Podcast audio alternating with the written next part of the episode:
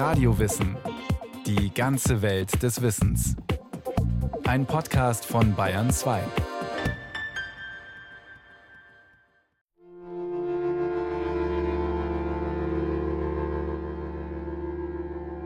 Ich, Anatoli Wassiljewitsch Kuznetsov, bin am 18. August 1929 am Rand von Kiew geboren, in Korinjowka, unweit einer großen Schlucht, deren Name lange nur den dortigen Einwohnern etwas sagte: Babi Yar.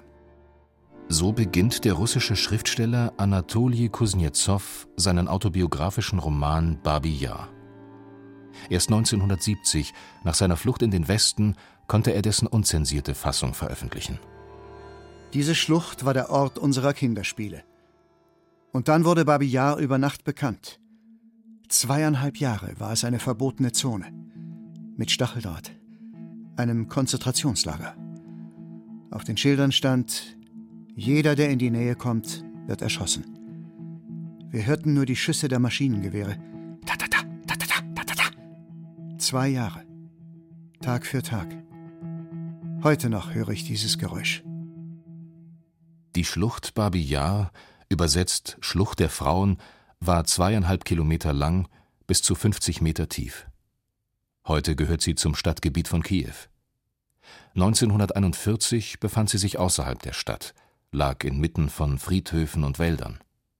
Ein Ort der Stille, zugleich mit über 33.000 Toten der Schauplatz des größten Massakers an Juden nach dem deutschen Überfall auf die Sowjetunion am 22. Juni 1941. 22 июня. Помню. Утро. Самолеты в небе. ich erinnere mich an den Morgen des 22. Juni. Flugzeuge am Himmel, Bomben regnen auf Kiew.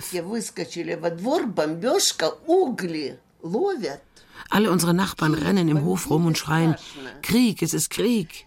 So habe ich zum ersten Mal das Wort Krieg gehört.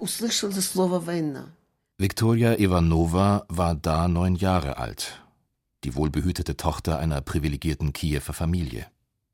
Ihr Vater Peter, ein Bulgare, war ein bekannter Schneider. Er nähte Uniformen für Generäle der Roten Armee in Kiew. Die Mutter Pascha stammte aus einer armen jüdischen Familie. Viktorias ältere Schwestern Anna und Nadja waren bereits verheiratet und hatten eigene Kinder.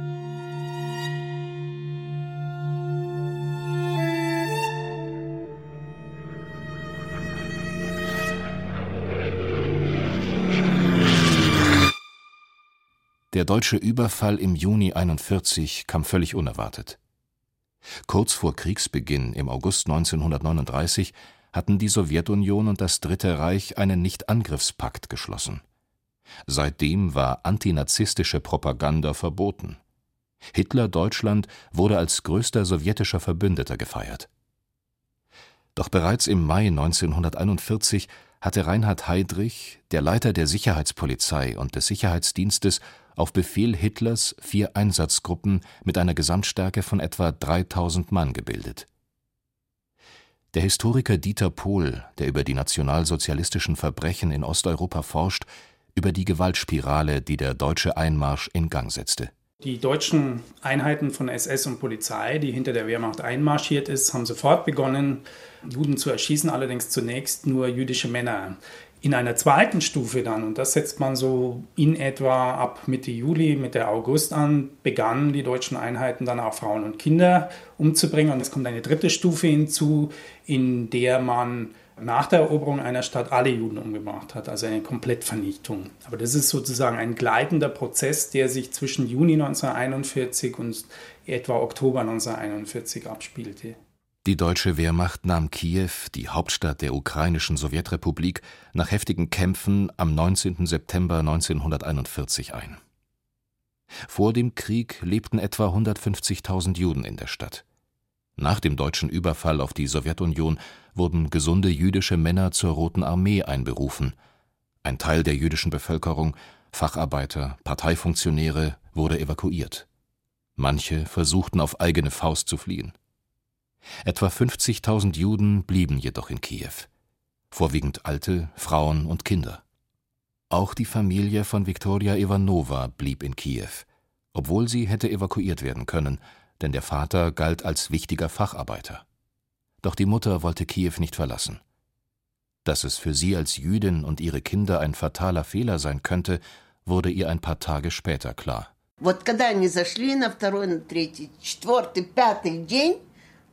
Vier bis fünf Tage nach dem Einmarsch begannen die Deutschen in Kiew eine Treibjagd auf jüdische Männer. Sie wurden aus den Häusern rausgeschleppt, auf die Knie gezwungen, und die Deutschen schlugen mit Kolben auf ihre Rücken. Dann wurden sie wie Müllsäcke in Lastwägen reingeschmissen und weggefahren. Niemand weiß wohin. Unsere Nachbarin, eine Jüdin, wurde im Hof erschossen. Die anderen Nachbarn haben sie gleich dort begraben, weil sie Angst hatten, mit der Leiche rauszugehen. Das war wohl die Vorbereitung dessen, was sie vorhatten. Kurz nach der deutschen Besetzung explodierten zahlreiche Gebäude im Zentrum Kiews. Die Rote Armee hatte sie vor ihrem Rückzug vermint. Hunderte Wehrmachtsangehörige und etliche Einwohner kamen dabei ums Leben. In dieser Atmosphäre setzte der Ortskommandant von Kiew, Generalmajor Kurt Eberhard, am 26. September 1941 eine Besprechung an. Die Teilnehmer beschlossen, alle Kiewer Juden zu töten. Getarnt werden sollte der geplante Mord als Evakuierung. Legitimiert wurde er als Vergeltung für die Sprengstoffattacken. Mit der Durchführung wurde das Sonderkommando 4a unter SS-Standartenführer Paul Blobel beauftragt. Bei der Besprechung wurde auch die Arbeitsteilung zwischen Wehrmacht und SS geklärt. Das Liefern der Munition, das Drucken der Plakate, das spätere Vertuschen des Massakers durch eine Sprengung, all das übernahm die Wehrmacht. Zu dem, was zu tun blieb, sagte SS-Obersturmführer August Häfner 1968 im Einsatzgruppenprozess in Darmstadt: Wir mussten die Drecksarbeit machen. Ich denke ewig daran, dass der Generalmajor Eberhard in Kiew sagte: Schießen müsst ihr.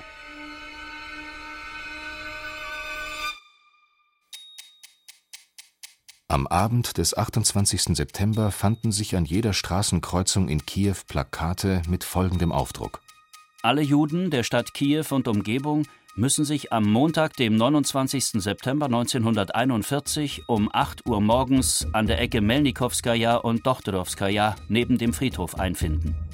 Ausweise, Geld und Wertsachen sind mitzubringen, ebenso warme Kleidung, Unterwäsche etc. Jeder Jude, der dieser Anordnung zuwiderhandelt und an anderem Ort angetroffen wird, wird erschossen. Jeder Bürger, der in eine von Juden verlassene Wohnung eindringt und sich Sachen aneignet, wird erschossen. Ich erinnere mich gut an diese Aushänge. Aber meine Mutter entschloss sich nicht hinzugehen. Sie hoffte, dass wir uns verstecken könnten. Sie dachte, ihr Mann ist Bulgare, sie werden sie in Ruhe lassen. Aber meine Oma ging hin. In der Nähe des Sammelpunktes verlief die Eisenbahnlinie. So dachten viele, sie werden evakuiert. Am nächsten Morgen wogte ein Menschenmeer durch die Kiewer Straßen. Aus jedem Haus kamen Juden mit ihren Habseligkeiten und reihten sich ein. Mama und ich gingen, uns von Oma zu verabschieden. Sie stand schon vor ihrem Haus. So steht sie heute noch vor meinen Augen. Als die Menschenmenge an Omas Haus vorbeiging, reihte auch sie sich ein. Ich weiß noch, wie sie zu meiner Mutter schrie, Pascha, ich gehe jetzt. Und Mama weinte. Wir begleiteten die Oma, indem wir auf der anderen Straßenseite gingen. Natürlich konnte ich so ein großes Ereignis wie die Aussiedlung der Kiewer Juden nicht verpassen. Bei Sonnenaufgang war ich schon auf der Straße. Anatolij Kuznetsov im Roman Babi Yar. Sie verließen ihre Häuser noch bei Dunkelheit, um sich die besten Plätze im Zug zu sichern. Mit schreienden Kindern, mit Alten und Kranken, weinend und fluchend, kroch die jüdische Bevölkerung Kiews auf die Straßen. Sie schleppten Bündel, abgenutzte Furnierkoffer, Kisten. Die alten Frauen trugen große Zwiebelzöpfe um den Hals, Essensvorräte für die lange Fahrt. An den Häusereingängen standen Kiewer Einwohner und schauten zu, seufzten, lächelten oder beschimpften die Vorbeiziehenden laut. Vom Lärm dröhnte mir der Kopf. Um mich herum Gespräche. Wohin werden die Juden gebracht? In einer Gruppe hörte man nur Ghetto, Ghetto. Dann kam eine aufgeregte Frau, mischte sich ein. Liebe Leute, das bedeutet doch Tod! Die alten Frauen begannen zu weinen. Jemand regte sich auf. Hören Sie doch auf, Panik zu verbreiten. Doch plötzlich regte sich die ganze Menschenmasse auf. Man sprach, dass vorne auf der Melnikowstraße Wachen mit Gewehren stünden. Man werde rein, aber nicht mehr rausgelassen. Da erschrak ich und kämpfte mich gegen die Masse nach draußen. Müde und erschöpft gelangte ich durch menschenleere Straßen nach Hause. Das erste, was ich sah, war mein Großvater. Er stand in der Mitte des Hofes und lauschte angestrengt. Weißt du, sagte er zutiefst erschüttert, die werden nicht ausgesiedelt. Die werden erschossen.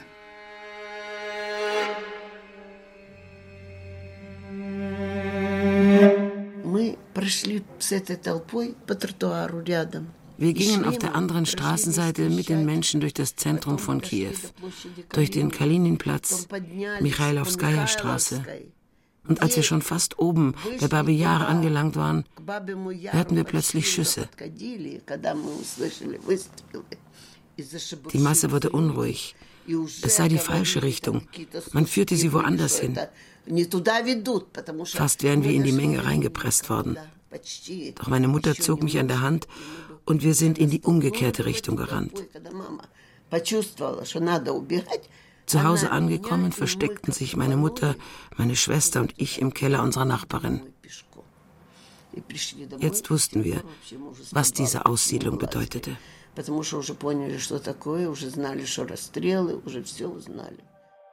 Was sich in Babiyar abspielte, lässt sich anhand der Aussage von Kurt Werner beim Nürnberger Prozess 1947 rekonstruieren. Werner war Mitglied des Sonderkommandos 4a. Die Juden mussten in der Nähe der Schlucht ihre Wertsachen abgeben und sich ausziehen. Dann wurden sie in die eigentliche Schlucht geführt. Sie mussten sich mit dem Gesicht zur Erde an die Muldenwände hinlegen. In der Mulde befanden sich drei Gruppen mit Schützen, mit insgesamt etwa zwölf Schützen.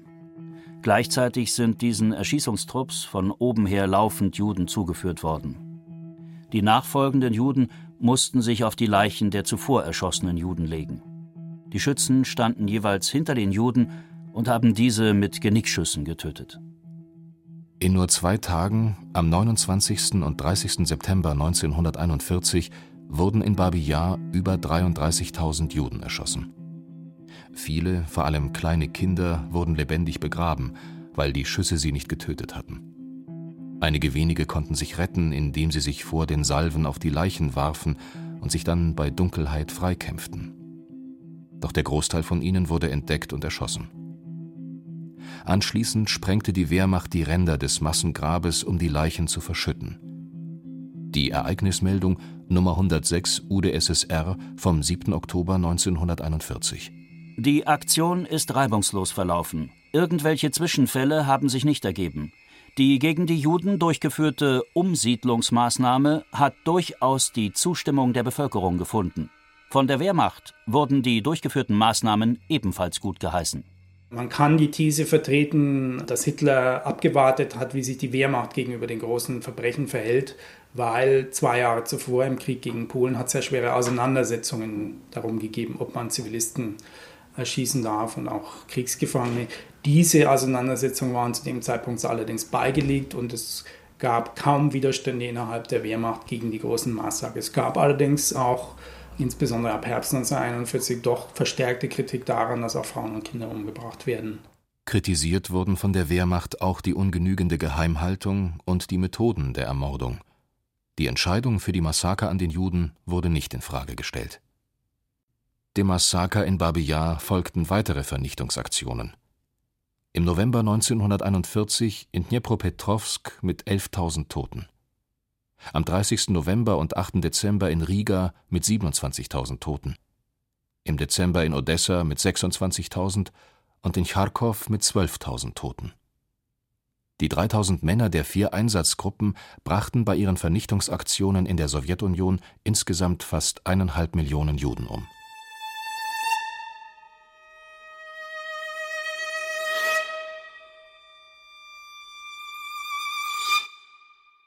Die Schlucht Babi Yar blieb der Ort für Erschießungen.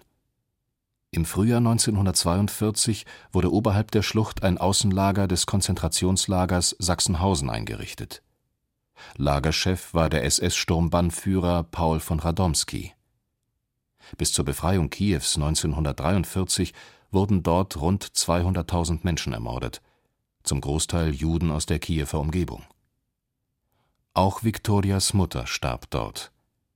Ein Jahr lang hatte sie sich mit ihren beiden Töchtern im Keller einer Nachbarin verstecken können. Der Vater lebte allein drei Stockwerke höher. Dann wurden sie verraten. Als sich Mutter und ältere Tochter eines Morgens in die Wohnung schlichen, um sich zu waschen, wartete bereits die Polizei. Doch im allgemeinen Chaos gelang der Mutter die Flucht. Der Polizist sagte, die ältere Tochter nehmen wir mit. Wenn die Mutter in zwei Stunden nicht bei uns ist, wird die ganze Familie erschossen. Kommt sie, wird die Schwester freigelassen. Ich fand Mama bei ihrer Freundin und erzählte ihr das. Sie hat nur geweint. Sie wusste nicht, was tun. Schließlich kamen wir heim. Und dann brach Mama zusammen. Ein hysterischer Anfall. Sie schrie, sie riss sich die Haare aus. Sie kniete vor der Nachbarin, die uns versteckte. Maria Jakoblewna, bitte retten Sie mich. Ich will leben.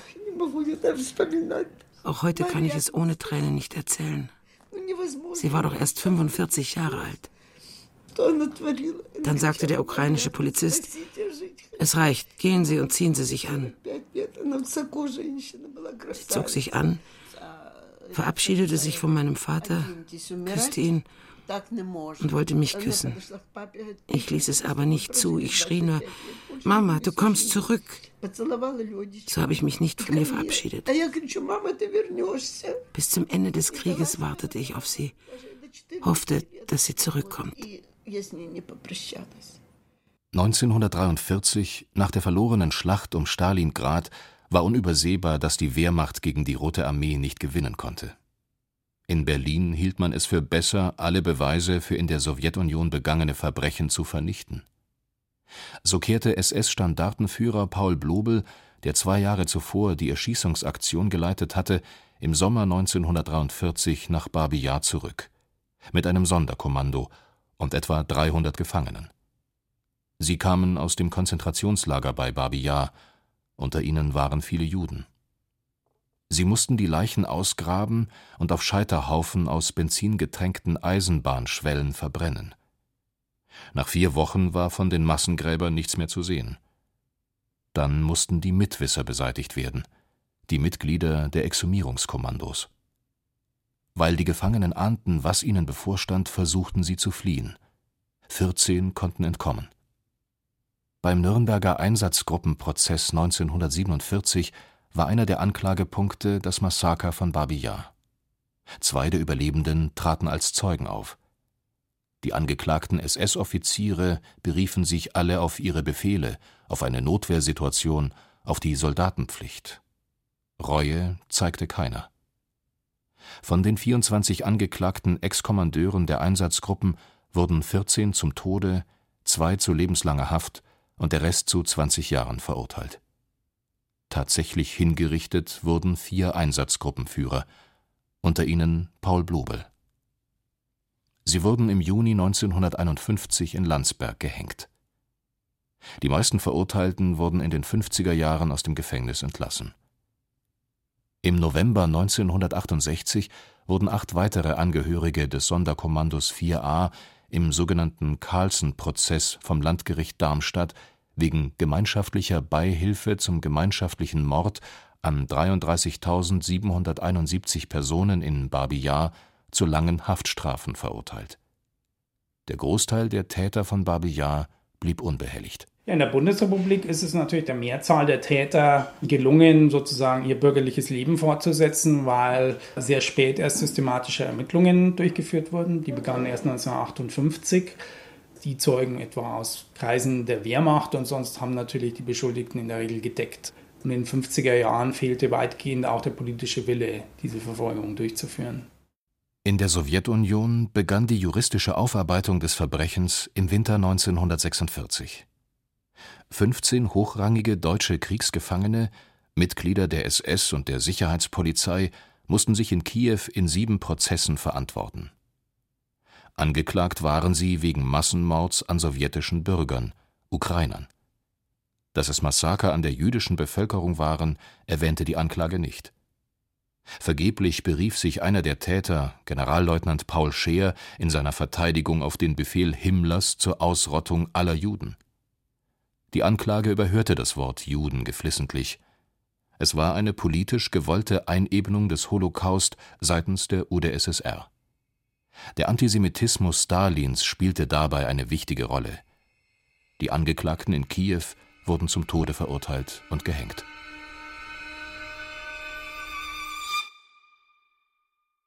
In Babi Yar gab es lange kein Denkmal für die ermordeten Juden. Versammlungen waren verboten. Viktoria Ivanova kam immer heimlich an den Ort, an dem ihre Mutter erschossen worden war. Sie studierte in Kiew Englisch, arbeitete als Englischlehrerin, gründete eine Familie. Ihr Sohn wanderte Anfang der 90er Jahre ausgerechnet nach Deutschland aus. Zehn Jahre später folgte ihm Viktoria. Heute lebt sie in München.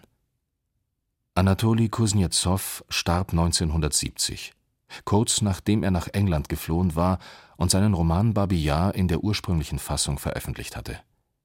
Die sowjetische Zensur hatte den Text bis zur Unkenntlichkeit verändert, eine Folge der Tatsache, dass Juden als Opfer ein Tabuthema waren. Sein tödlicher Autounfall wurde nie aufgeklärt. Er hat den Fall des Eisernen Vorhanges nicht erlebt, die Einweihung eines Denkmals für alle in Babi Yar ermordeten Juden 1991 und den Beginn der weltweiten Forschung über das Massaker. Die letzten Zeilen seines Romans enthalten eine tiefe Wahrheit. Bis vor kurzem lebte noch im Friedhofswärterhäuschen oberhalb der Schlucht die Tante Mascha, Wächterin des Friedhofs. Die haben die Deutschen nicht bemerkt. Tante Mascha versteckte sich im Friedhofsgestrüpp und sah alles mit eigenen Augen. Sie zeigte mir, wo die Erschießungen waren, wo man die Schlucht vermint hatte. Dort und dort wurden sie auf die Erde gelegt. Und sie schrien. Mutter Gottes, wie die schrien. Und sie wurden mit Schaufeln geschlagen. Jetzt gibt es keine Beweise mehr. Leichen verbrannt, Asche verweht, mit Erde bedeckt, so dass die Schlucht verschwand. Nichts ist von den Ermordeten übrig geblieben. Wie viele hier genau liegen, werden wir nie erfahren. Und doch bin ich sicher, dass kein Verbrechen gegen die Menschheit für immer ein Geheimnis bleibt. Immer findet sich eine Tante Mascha, die alles sah. Man kann Leichen verbrennen, die Asche verwehen lassen, eine Schlucht zuschütten. Aber es bleibt noch das menschliche Gedächtnis, vor dem weder etwas geheim zu halten ist, noch kann man es belügen.